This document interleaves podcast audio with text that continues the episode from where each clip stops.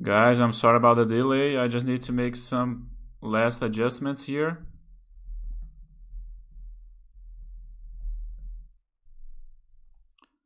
Let me open the chat so you guys can confirm if everything's fine.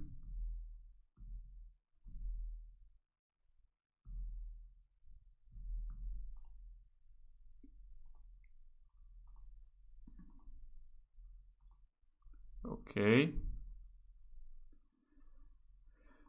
Guys, I'm sorry about the delay. Uh, I think we are fine now. Let me check in my cell phone. But I'm waiting for some confirmation to see if the audio is fine. We already have Alice on the line, so I'm gonna check her voice in just a few minutes. Let me wait for some response to see if my audio is fine.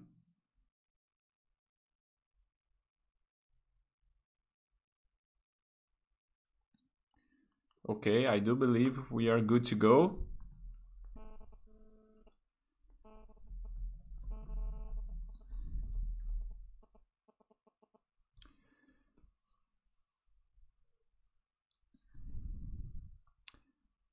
Okay, thank you, Paisão. Alice, can you say something just so we can test your, your voice?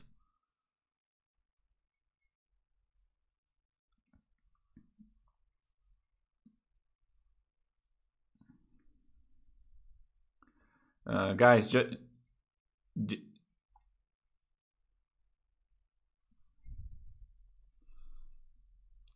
Uh, Yes, let let me see.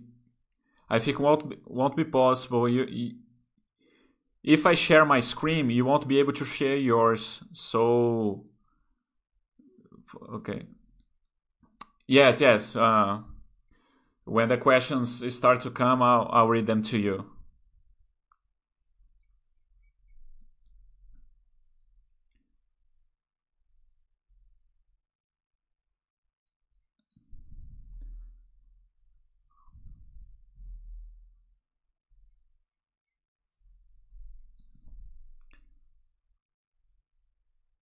Oh yeah, uh, on, the actually on the phone uh, you're gonna be seeing yourself because I'm gonna share the screen with you. Okay. Uh, so Alice, I'm just gonna give you the usual warnings that I give to to the guys here, and then we get started. Okay. Uh, so guys, uh, thank you very much for your participation. We are live. Today is uh, Monday, August 3rd, uh, 720. I'm sorry about the delay. I have some technical problems with the software that I use to broadcast. It's not Alice's fault, it was mine. And guys, very quick here. I like to present myself. My name is Marcelo. I'm the consultant for the e Fala area, and that's why we are here to improve our other language that we speak, and especially English. That's why our chat is in English and every, everything you, you want to ask me or address Alice for any any questions you might have, please do it in English, okay? Like I always do, I like to present the our projects on Anjos da Bastter, our donations projects. You guys can check it out here. In, just go in Vai Fala, hashtag Vai Lá. The second option here is going to be Angels of Bastter. You guys can check it out, okay? So guys, today we are here to have uh, we have uh, we are gonna have a chat with Alice, and she she's gonna have a lot of interesting things to show us, and we are gonna get started. Uh, thank you very much, Vito, for being here. Uh, actually, the the chat just started. Okay, we have a twenty minute delay, and now I'm gonna pass the word to Alice. Uh, so Alice, I know you you have a lot of things to to to show us today. I would like to start just with a, a first question. Uh, what is how did you how did you learn English and how did you become fluent in English? Please, if you can share this with us.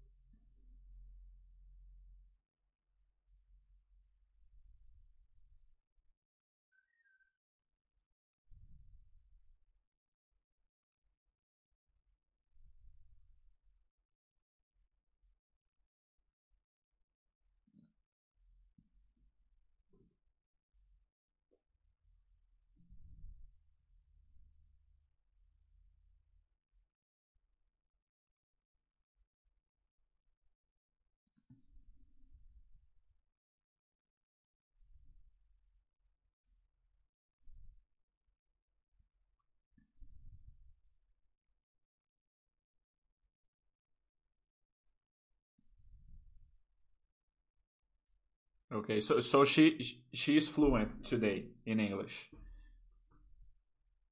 Mm-hmm. Okay.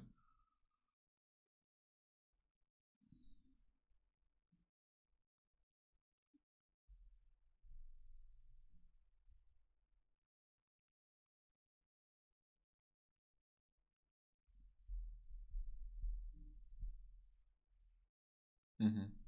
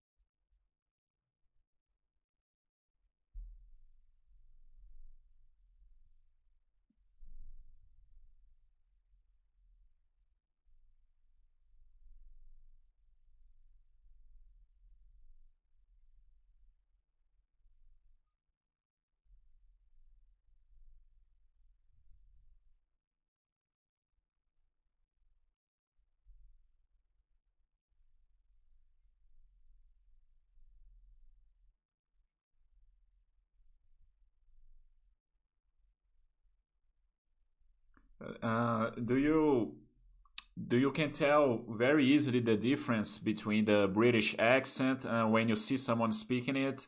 Maybe someone from Australia, I don't know, and someone from the US. Yes, it's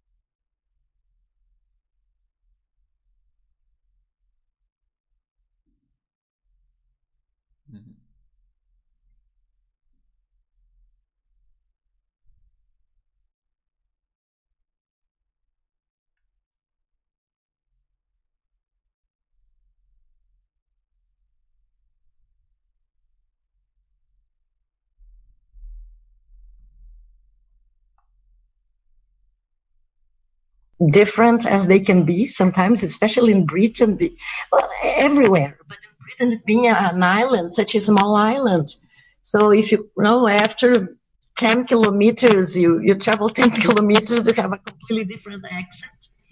But they all understand what was called in the past the Queen's English.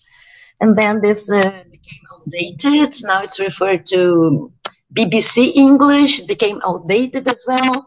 So it's called as received pronunciation, or which is more generic media pronunciation that's smoother. No, it doesn't uh, carry with it any particular phonetic uh, idiosyncratic uh, like accents have. But when it comes to think of it, if it's nothing learning a language. You can learn it in any accents. You know, uh, sure, if you can choose, you want to choose you know, an obscure uh, accent in an island off the, the coast of you know, Scotland. Because, but apart from these uh, exceptions, it doesn't really matter if you're learning with uh, someone who's uh, born and bred in US or some Brazilian or you know it doesn't or from India from uh, doesn't okay so Alice uh, I gotta apologize. Uh, your audio was off in the beginning. Ah, no uh, okay. can, if, if there is any question I can repeat. if you if you don't mind can we can we just uh, can you just repeat uh, a little bit about the the childhood how you learned english? I'm really sorry about it. Yeah, I know when, when it started. So I didn't. What I said is that uh, it's hard for me to pinpoint a date or to to make a long story short. I was put in a bilingual school when I was five. But those schools in those days were not like the bilingual schools we, we are used to uh, nowadays. They were different. It was in the, they were just set by uh, some religious Americans. It was a smaller school, and um, we we had like five uh, periods of Portuguese and five periods of English. But the, the language of instructions was Portuguese. Okay, uh, and, where, where was it? In which city? uh, in the countryside in Rio Grande do Sul. Okay. And um, uh, but then I left that school. I don't know if uh, the audio was cut when I was talking about public schools. No, you you, you can repeat, please. Can I because otherwise it will be. No, because I think that's a point that makes sense. Um, if you know, if people watching it uh, to learn English, it's a matter of vocabulary that's often mixed up because we tend to say escola pública and mistranslate as public school, which is not the case. It's a state-run school because public schools uh, in England, they are the opposite of uh, escola pública in, in Portuguese.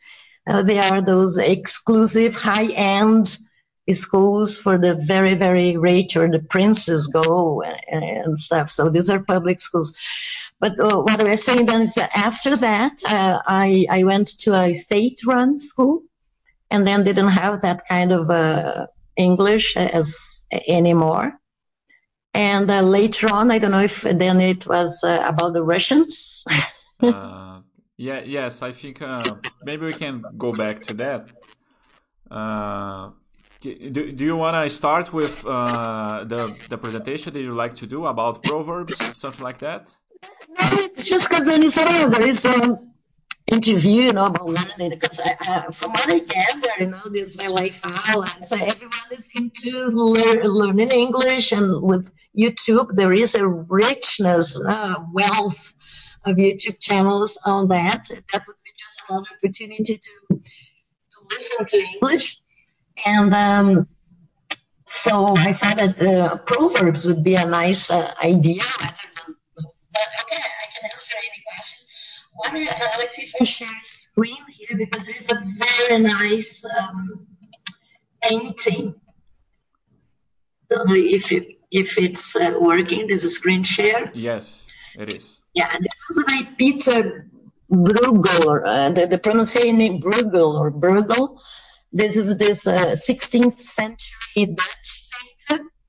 It's the guy who has many famous paintings. One of them is the Babel Tower, which also very interesting. But this one, uh, apparently it's a mess, but if when you start looking closely, you see that the um, each of the um, figures, each of them depicts a scene of uh, the of life, but also a proverb. Now they are in images you see that each of these, like if you zoom in on this woman or on this, uh, what they're doing there, this is nice to do when you have more time because then you can go and uh, see every detail. But what matters is that these are proverbs. And uh, it's interesting because proverbs are prevalent in daily communication in every language, and English is not different. And some of these proverbs have English equivalents, several of them. They're like, I, am not uh, showing each because there are around 120 proverbs here. It's uh, really a lot and I really ri- highly recommend that you look into this uh, picture in, in, more details. But what there's some English proverbs are to, to begin with. There's a, we have what's called sayings. In uh, sayings or proverbs are different from idiomatic expressions or uh, idioms. right? This would be proverbs. Don't count your, ki- your chickens before they're hatched. Familiarity brings contempt, and don't judge a book by its cover. Empty vessels make most noise. Don't cry over spilled milk. Because they have a kind of a teaching or a moral lesson, and they all have uh, origins, you know, buried in history. And um, they, have equivalents in other in other languages. Yeah, I do believe in, in, Portuguese we have all of that, right? All of those ones. Yeah, but they're, they're not literal. The translations that are not exactly the same uh, in, in, when it's a proverb. And but just to make the difference, there is also um, uh, idioms. They're not proverbs. Then they're just ways of saying things that are um, again. It's a they, they are every things like that uh, I, I think it's sharing there. More more haste, less speed. Cash is king. Uh, a bowl in a china shop. Out of the, uh, the frying pan and into the fire. A good pair is master of another's purse. I think that's very um, useful in this uh, investment uh, scene. A blessing in disguise, a diamond in a dozen. Those are not proverbs per se. They're uh, they're not sayings or, but they are idioms, which means there's, they have a cluster, they're words that are clustered together and they have a different, um, a different uh, translation. You know, like you say, uh, a ball in a, if you see this, uh, uh would be if you literally, if you translate, it means some uh, make them, you know, being very tactless and um, say things that one shouldn't and break everything or make a mess of something, uh, make it really bad. Or if you have there, um, cut somebody some slack, which is like give it a break. Don't be so judgmental. Yes. Or no, let let it be. And uh, and this often shows up in the uh, commentaries in the forums about the topics. Now, often people say, "Come on, cut some cut some slack, Bas. No, come, don't, don't be so harsh." Yes. Um, so cutting corners, maybe we, we do have a lot here in Brazil, right? Yes, that's our. We do. The little Brazilian way. Yeah, that's uh, uh, which I particularly hate.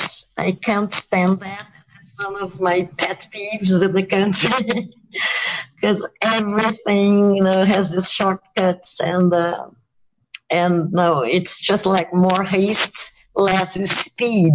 Uh, it's getting things done quickly, whichever way, just to have it done, and uh, and on the long run, it, it doesn't doesn't work. Yeah, it doesn't pay off. Definitely. But um, yeah, so there's so many, so many. And uh, when we start talking about proverbs like just out of the blue, like that on a list, uh, we can comment about this and that. But what's more important is that to be aware that when they they show up, if you don't understand, uh, no, take take a second and see if it's not an idiom and see the words that come before or after. So instead of Googling just an isolated word, which might lead nowhere, because I can now it quickly and and then it makes, know, just try to, to see if it's not part of a, of a cluster. And, um, Yes, because, because that's to, to know it, you gotta have some experience with the language from a book or from a movie, right? Or uh, or maybe living abroad, right? Otherwise, you you won't be knowing about about what it means. Yeah, it comes with experience. Uh, this is it's, it's input. Like here, you're listening now, and then uh, tomorrow you listen to it in a movie or in a YouTube video or wherever and it's a cumulative effect.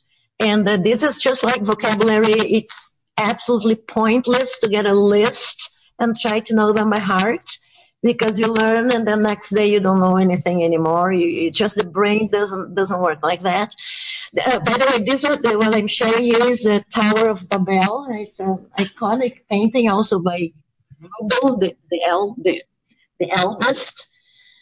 And um, well, the the uh, meaning is you know it's the myth of Babel Tower that this uh, God has uh, the, the human work, uh, humankind is so unruly and they're trying to take charge, and so they'll build this tower to heat, you know, to, to go as tall as possible and reach uh, supposed uh, heaven or something of the kind, and then. Um, it was one of those tales, now caution tales, then the wrath of God. So God got very angry and uh, decided to, to destroy the tower and made it in his way of doing that, or there, there goes the, the myth, is that was to getting everyone speak different languages. So it's like you're building a, in, you know, a building with uh, immigrants, one from Brazil, one from well, India, one from God knows where and then you know, 100 uh, groups of uh, workers with 100 different languages, and of course the, the work doesn't go forward, and that's what happens. And um, and that has started this whole industry of language learning that we are into.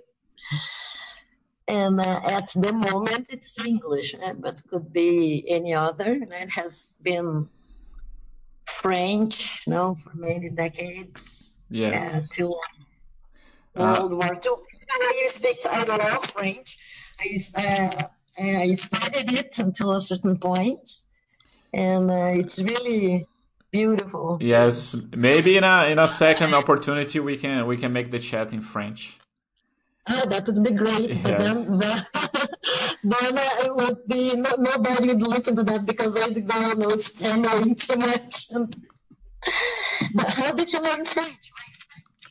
Uh, French, I started to uh, in the university. We have this.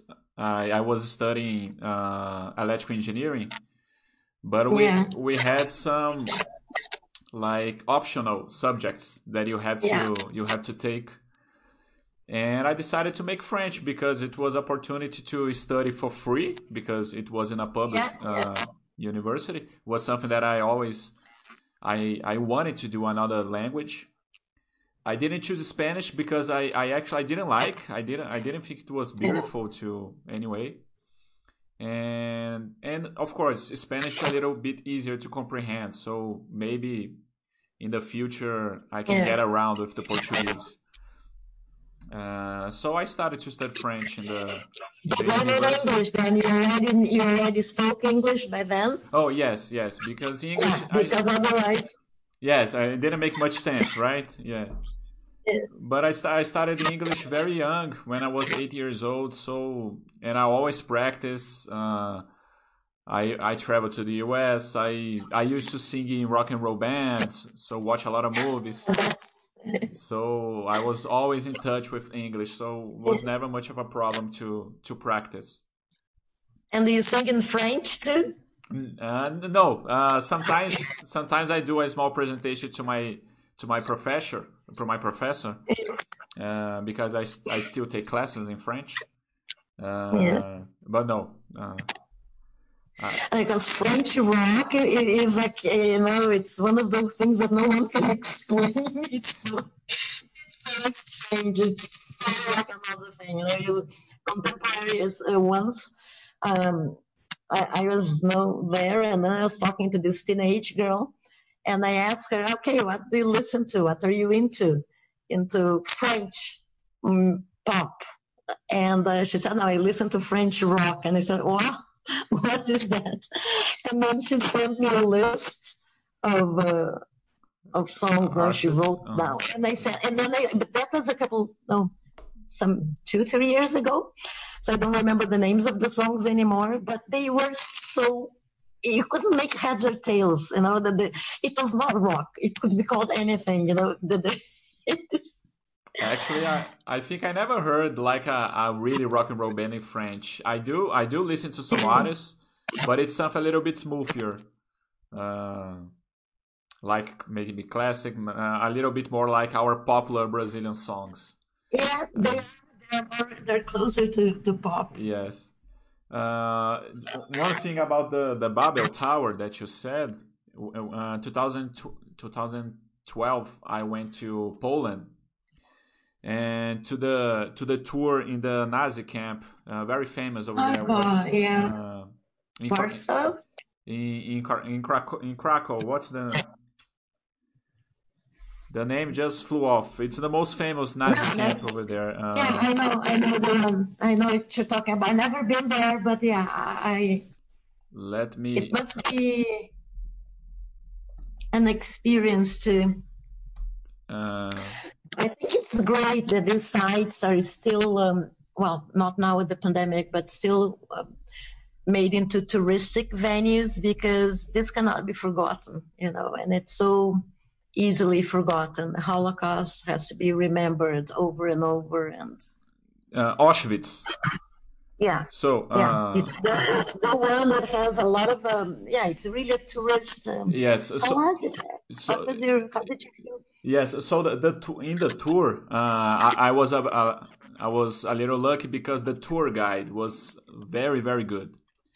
Uh, he spoke perfect English and he had he had some relatives that that were in that Nazi camp so he, he was just perfect, this tour guide. And he said that the Nazis, he, he, he would do the same thing as the Babel Tower. Sometimes uh, in the same room, mm-hmm. they would put people from different countries. Uh, yeah. Because of that, they, they wouldn't be able to communicate between them. Uh, yeah. So at the same time that he told me that, I remember the the myth about the the Babel Tower. So it's something very interesting that I it is. it is. it really they were they were masters of uh, destructions but and they knew what they were doing yes unfortunately. definitely. It's the same and divides to conquer and uh, yeah. So uh, alice does with your work your job does have anything to do with a second second language? Was it important in your career yeah. maybe?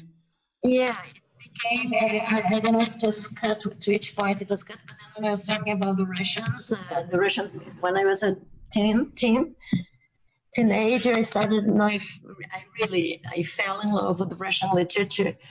And then there was this problem with translations and all. And then I started by then paying attention to all languages. I, I started learning Russian and then I gave up because it, you know, it was not easy. And uh, I had this illusion I would one day speak Russian, which uh, no, I was too naive. I thought it would be easy. But then I studied French in, uh, at Aliança, uh, Francesa here in Brazil, Alliance Française, and then uh, studied German at Goethe, and then lived in France for, for a couple of months, uh, had some courses there. And uh, then in Germany too, made some, took some courses in Heidelberg and so. But this is always scattered uh, through many, many, many years. So it's not like, okay, I'm doing now, I'm going to study language and do this, this, and that. There are periods of time that say on and off. But um, and, English wants to be, then I, I went to university, went all the way to you know, doctorate and I started teaching at university uh, English literature uh, for a while. And then I, now I didn't pursue the career and um, I taught uh, North American culture and also English for, for a time. But then now, uh, the last few years, I have been teaching English and uh, translating to, you know, but boring translation and nothing literary or anything. Yeah. Okay. and uh, just abstracts and academic stuff. And that's so, yeah, uh, I ended up being a, a profession Okay, very nice. And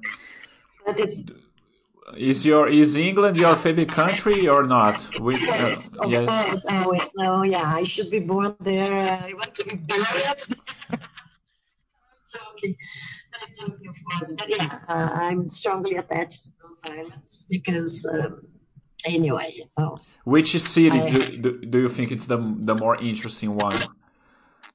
Oh, the whole island. There is, a, I think, we, if one has the chance to go, you know, get away from London a bit, and uh, go. The, the, countryside is absolutely gorgeous. Uh, it's absolutely. We have this image of Dickens. Uh, that's uh, it, uh, gloomy and you know foggy, which is in the winter. No, it, it is gloomy, but there, there are beautiful uh, green. The green. It's it's a green island, not an island. No, Ireland is also very very green, but um, whole of Britain. And um, well, everywhere. Uh, there is, I'd say, avoid uh, the, the, the, industrial cities, but that's rather obvious. Uh, you wouldn't go to Manchester unless, of course, you want to explore the island for a long time. But oh no, suppose you stay there for one week. Let's say, you know, mm-hmm. then would uh, avoid the big cities. That's what you say. Okay. In London, of course, yeah, but Bath, it's a absolutely great city. The, the, um, the coast is lovely all of the coast, you know, Brighton and uh, that string of beaches uh, there. I, I, I don't know the island as much as I'd like. There are many places I have never been, or I've been just once many years ago. So, uh, but yeah, if I had to choose a country, it would be yeah the the British Isles. Okay. Uh, and you would you go to France? What's your country of choice? Actually, I never been to France. Never been. Uh, I'm still when when I when I go there, I really want to make a very a very complete tour because I know there are many many places to go. Uh, but uh, German is still on the top of my list, I believe, to to to know because I don't know.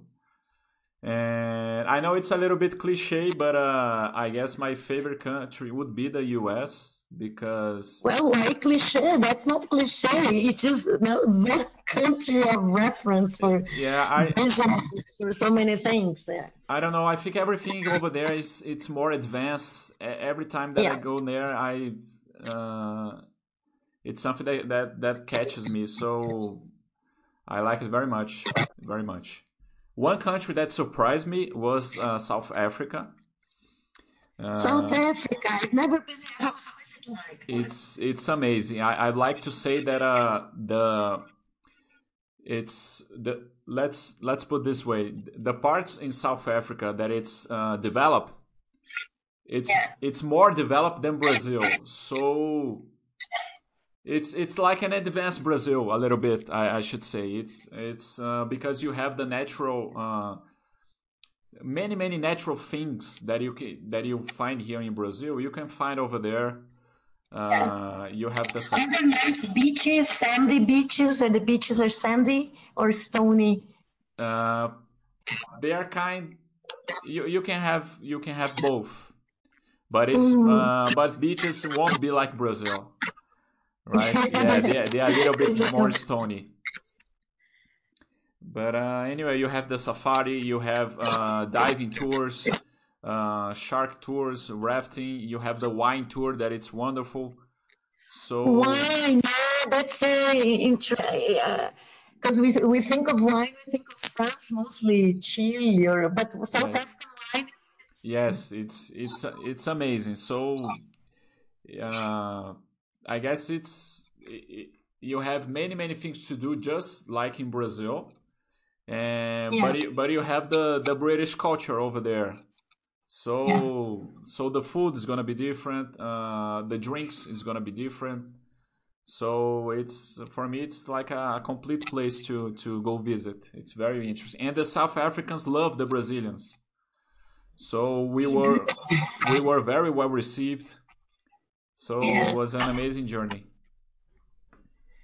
Yeah, that's nice. Nice to hear it. I know so many places. The, the thing is, life is short for so many places to go and to, to, to really get to know. I'd love to to go there too. But as you say about Brazilians, no, Brazilians are in Britain. They are welcome as well. No, there is no. They're, they're considered nice easygoing, nice people. Mm. There is no prejudice or anything. You know, there might be, of course, because it depends. If one goes and has an individual bad experience, that reverberates, and people tell about that many times. But by and large, Brazilians are quite um, welcome. Yeah, I... especially because Brazilians don't form ghettos normally. You know, there there are some areas where they're more Brazilian living, but it's so different from other nationalities that are more close. And Brazilians tend to mingle, and. Mm-hmm. But do you think so, uh, you said that you you lived in, in France a little bit? Do you think? Uh, in France was much like I lived for a course, only it was just uh, um, well, it depends on the time. One once it was we say like two months, I think, and then the other time one month. But again, interspaced in the. Okay, but uh, do you think English people uh, are they cold uh, a little bit? Uh, uh, that's the myth. They're not. They're no? not. They're lovely people. They're really. Um, uh, open to friendship and the, because one have this uh, I, which i think it's a wrong idea if a, if a person is extroverted the person is nice and friendly if a person is quieter the person then it's uh, stuck up or mm-hmm. but that doesn't hold true you know it's like the british people are not like uh, who who no uh, i see you once but they're quite um, easy to no, it's very along, easy to, to make friends with. Yeah. Yeah, I I went to London just for two days. It was just a stop because I was going yeah. to I was going to Russia for the World Cup. So, Did you go to Russia? Oh no, you got yeah. you went to Russia. and wasted time watching football. I'll say, what's wrong with you? With you? yeah, since I'm uh, so- soccer is one of my passions, so I I have to I have to go to every World Cup. I try to. Because there's some people travel all, all the way over to Dubai or God knows where for a football match, and then. Yeah. but uh, you're saying about so you stayed in London for two days. Yeah, just uh, so I, I mean, uh, I didn't have much time to to get to know the city. Actually, it was during the World Cup, so I wanted to watch the match. So I was inside a pub the whole day watching the matches. So actually, I I never. If you ask me where did you go in London, I I really don't know. I, I, I don't even remember. I went to a pub that it's pretty famous. The uh, the Brazilian guys always talk about this pub. I don't remember the name. Something something blues blues whatever in a in a street with a lot of pubs. But I think that's very common in London, right? so, it's impossible to know exactly where it was. But uh, did you like it? Did you like the pint? Uh, yes, yes. I I am. Beer is one of other passions as well. So uh, I tasted as many pints that I that I could over there. But uh, I went to an Italian restaurant that uh, the waiter was Brazilian. Yeah, that's quite common. There are yeah. lots of Brazilian people in waitressing, in the catering services, in hotels, everywhere. Yeah. but anyway, I gotta when when I go to England, I also want to do like a big tour because I know there are many many places. Every when I was in Canada in 2013, uh, I. I I met with an English an English uh, it it was there was a an exhibition match between Brazil and England, and I went yeah. to a, I went to a sports bar over there. I was the only guy in the in the bar, and then this English guy went in because he wanted to watch the match as well. Yeah. So uh, he was he would support the the Tottenham. Uh, yeah. It was his his uh, his team that uh, that uh, he loved. And we talked about a lot of things and he showed me the he showed me a lot of good things in in the the whole uh, united kingdom right? So yeah i know that's in the British, uh, the English speaking or the French uh, speaking part of Canada in Montreal region or this, where was it? Uh, this city, I, I think it was in Vancouver. It was my last day because oh, right. I started. Oh, it must be beautiful. Yeah, I started in, in Quebec because I went there to study French. So yeah. I I lived in Montreal for a little bit, and and then I, I went to meet my friends in Hawaii, so I made a stop in Vancouver. That must be. Was it winter? Did you see snow? No, no. I went there in, during the during it was spring, I guess. Uh, no, I tried to run from the cold. Right? No, the the winter over there is, is terrible. Uh, not good for me. There is a, a Canadian uh, writer which is excellent. Uh, her name is Alice Munro, also Alice. Oh, sorry.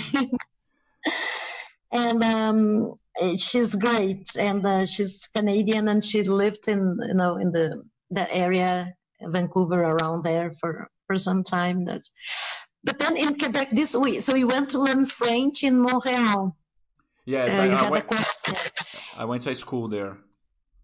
And uh, in that, uh, how, how was the experience? Did you manage to speak French, French, or was it slipped into English, or or not? In in the, the I, I always in- yeah. The, the the problem is because all the other students they already spoke English, right? So we Yeah. had, we had people from Holland, a lot of people from Holland, people from Switzerland, and the Japanese guys were there to speak English. The, the school had the two the, the two courses, right? yeah, So, but in general, it wasn't because when you'd celebrate, uh, get together with the guys during lunch or uh, at a pub during the night, uh, Yeah. generally you were speaking English.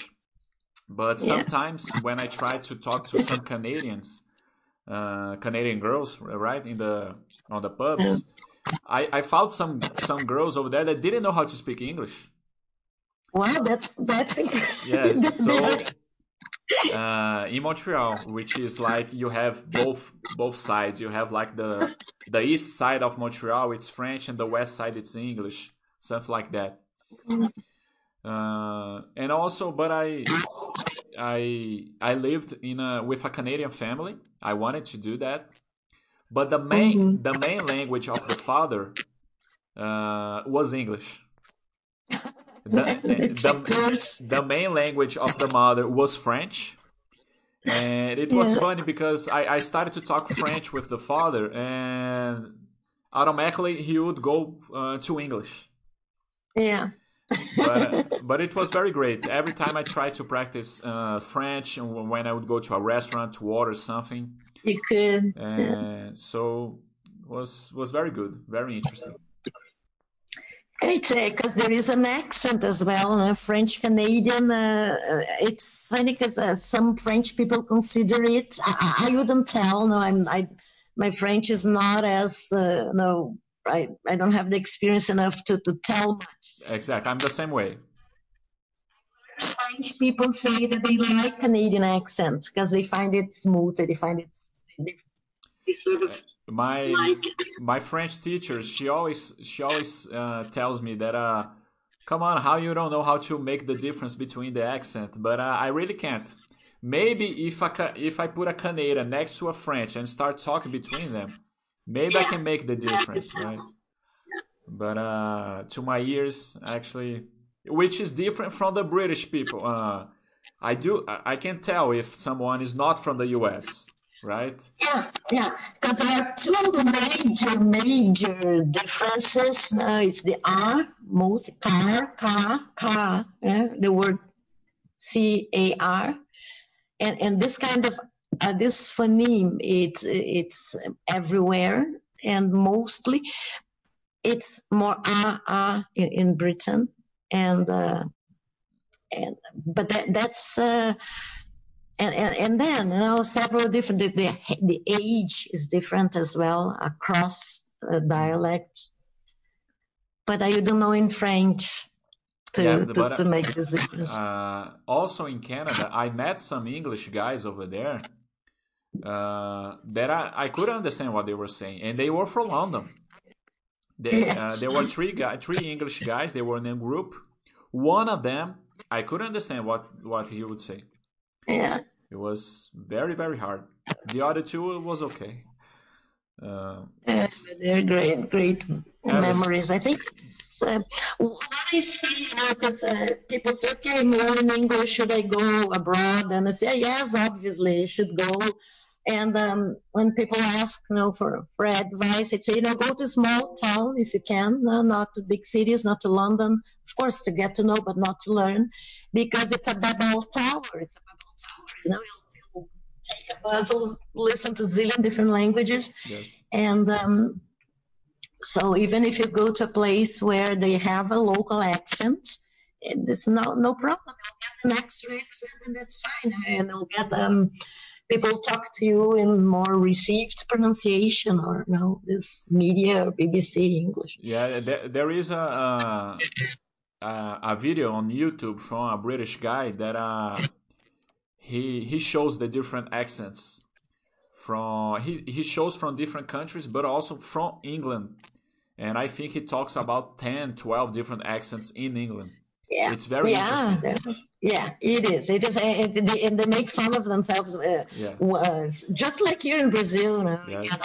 Sotaque da Paraíba, sotaque de Minas. Uh, but there, sometimes the differences are much stronger, so they just can't understand. So there are lots of jokes and memes uh, about that. It's, uh, I find it fascinating. Some people find it a nightmare, but it's.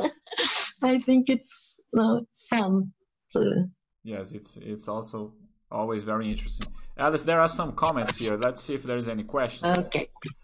So Sure. uh, TJ is saying 12 years in England. My degree is from University of Portsmouth. England is far, far away from my favorite country. he's uh, he's just saying that uh, he doesn't like very much, I guess. now and stay there watching. Uh, the truck is nice. Well, okay, yeah, I can, no, but Yeah. it is. and he's making a comment nice. about the South Africa. He's saying uh, Cape Town's one thing, Table Mountain, Lion's Head. It's some landmarks from Cape Town, uh, very very famous. Johannesburg's very bad, and and so are most of parts of the South Africa. And he's saying that Cape Town is an upgrade of Rio de Janeiro. Yeah, well, in general speaking, we try to. Uh, people say that Johannesburg it's like São Paulo, and Cape Town is a little bit like Rio. People like to make this uh, this comparison. Yeah. Because of the, the business stuff. This is in London. Yeah, uh, no, no, no, no, just not to, to get this uh, video, but if, if there is anyone, any other question, this is a, this is a great place. It's um, because it's free. No, you you Tate is for free. No, it's uh, politics of the art gallery, uh, the Tate Gallery. So if you are short of money and you out of it, you just go there. You can spend the full days there and you won't see anything. But uh, I mean, all, all.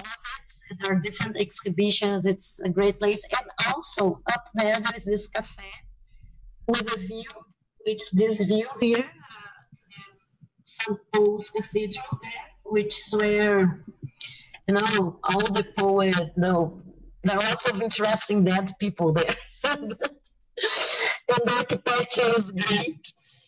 And, and here, this is the Millennium Bridge, which shows in Harry Potter, you know, going berserk, being blown. And um, it's a it's a great place to go in London. If uh, the Queen's Walk, you know, where where this is on the other side of the river, it's just uh, uh, a place to go in London. And uh, the, you can have coffee or whatever, now beer and um, in that bar there with these great views. Okay, uh, Alice, we are almost uh, with uh, one hour of of chat. Yeah, So, yeah. uh, Let's start today. but just so we, we finish, can we talk a little bit how how did you met the Bastter.com? Why did you did you did you find it interesting to to contribute? Uh, yeah, just uh, today, uh, I think, yeah, today earlier on, I, I, I logged in and there is this uh, this new user posting. I got here, you know, an experience, and from it's usually the same side YouTubers that uh, just say nonsense, and uh, and my story I wrote there, it's more or less similar. I was looking for ways to get organized. And I would know, and of course, I went to YouTube and started finding it too fishy, mm-hmm. fishy stories. Yes. And I had no idea, you know, zero experience. Uh, all I knew is that I should be on the right side of a compound interest, which is basic. But no, generally speaking, I had this philosophy in, this, in the sense that um, the values are, I see eye to eye with the values, mm-hmm. but had no clue of, uh, you know, practical things. So every, uh, that's why I join the forum whenever I can, you know, within t- taking breaks between activities, because you learn things. You, as I said, solutions for problems you didn't imagine were possible. It's an ongoing process, right? It's like you read one day and then next time you read it again. Oh, yeah, that's right. Even if you don't have a direct interest. And that should be for languages as well, because uh, the, same proce- the same approach, right? Always learn English when you need to. You go studying little by little, you go having this uh, interaction with the language as much as you can.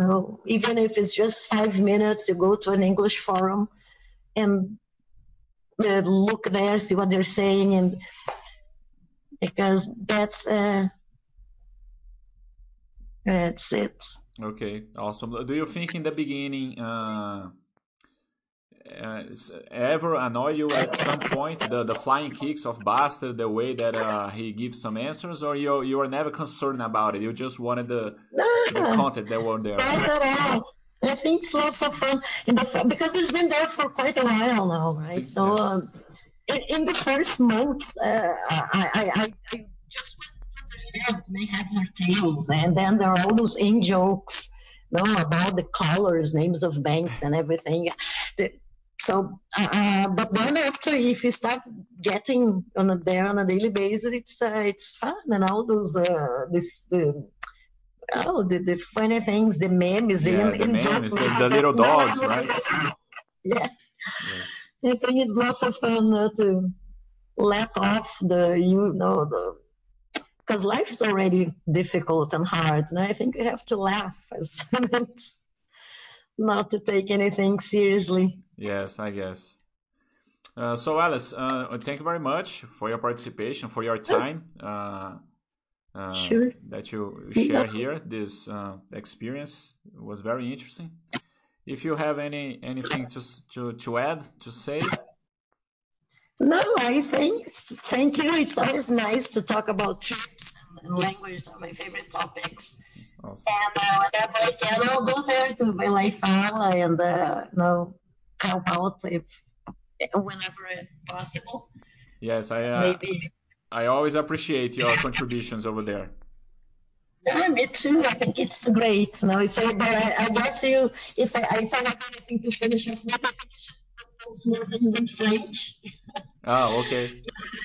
let's have a campaign ultra because I'm not in German. It's very much harder to find the people to interact with in German. Uh, if I put a no put on a post there. So, hey, you know, German speaker, where are you? so anyone shows up. No, Italian too. Okay, awesome. I'll try. To, I, I'll try. I'll, I'll, try always to bring more more subjects in French. Uh, okay, thank you very much then. I say thank you. Have a great week. Okay, you too. Bye bye. Bye.